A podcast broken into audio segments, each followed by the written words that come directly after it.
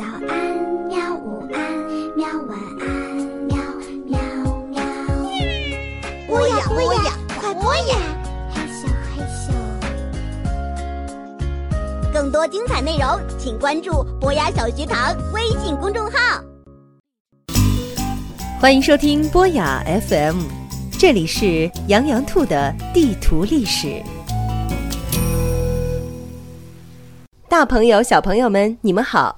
今天我要和元宝继续给大家讲羊羊兔的《我们的历史地图上的上下五千年》。我们继续来讲上次的内容。上次啊，说到五胡乱华，五胡把北方搞得大乱之时，很多西晋的士族被逼无奈，纷纷南迁。其中，西晋的宗室司马睿在南京重新建立了晋，就是我们今天要讲的东晋。东晋被少数民族欺负的那么惨，疆土一定很小吧？嗯，东晋是一个偏安东南的小朝廷，疆土大部分啊都在长江淮河以南，面积只有西晋时期疆土的一半。而原本北方的土地已经被五胡占领，建立了政权。五胡在北方总共相继建立了十六个国家，所以啊，这段时期又叫做东晋十六国。这段历史可是我的软肋呀！不仅是你的软肋，我相信对于大多数对历史不太熟悉的人来说都是软肋。如果可以用一个字来形容这段历史的话，那就是乱。那有什么学习诀窍吗？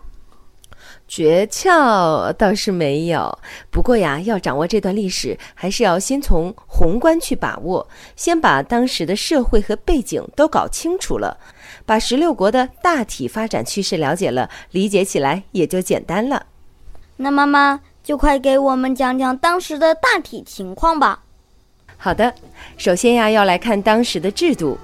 原本西晋的氏族制度在东晋更加的盛行，甚至连皇帝司马睿都是因为得到当地氏族的支持才登上皇位的。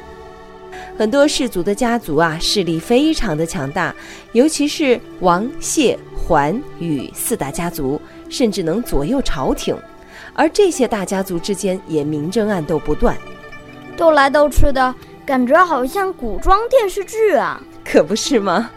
而且啊，除了这些大家族啊，北方南迁的氏族和南方当地的氏族也互相看不顺眼呢。啊，都是氏族，还有什么看不顺眼的？南方当地的氏族鄙视被打得躲到南方的北方氏族，北方的氏族呢，则认为南方当地的氏族没有复国的志气。说的也是，我记得东晋也有些挺优秀的将领啊。他们为什么不把虎胡打回去呢？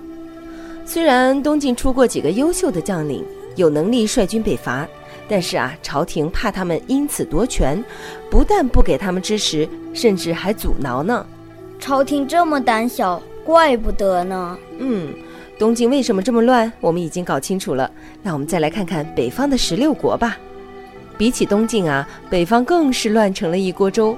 不同民族建立的国家之间经常开战，但是呢，他们的实力却又相差无几，没有哪个能一统北方。而留在北方的汉族人啊，为了在战乱当中自保，修建起了庞大的屋堡，人们在屋堡当中生活，共同抗敌。果然，大张的时候最受苦的还是老百姓啊！是啊。南方的东晋，北方的十六国，又还各有内部问题需要解决，啊？还有什么问题？你看啊，东晋习惯了南方富庶的日子，就不想着再打回去了；而北方呢，各个政权忙着互相打仗，也没空往南发展，东晋和十六国就这么分开治理了。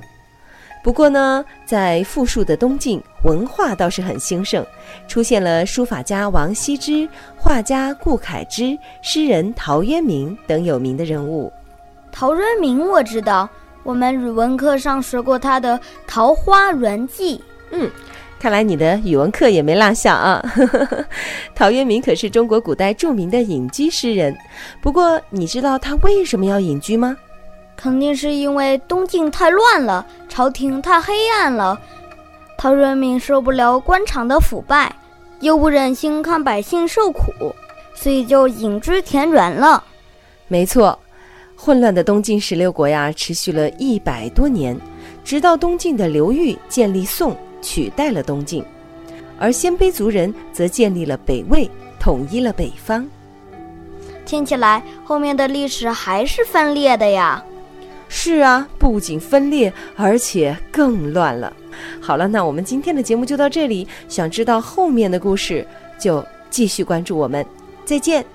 再见。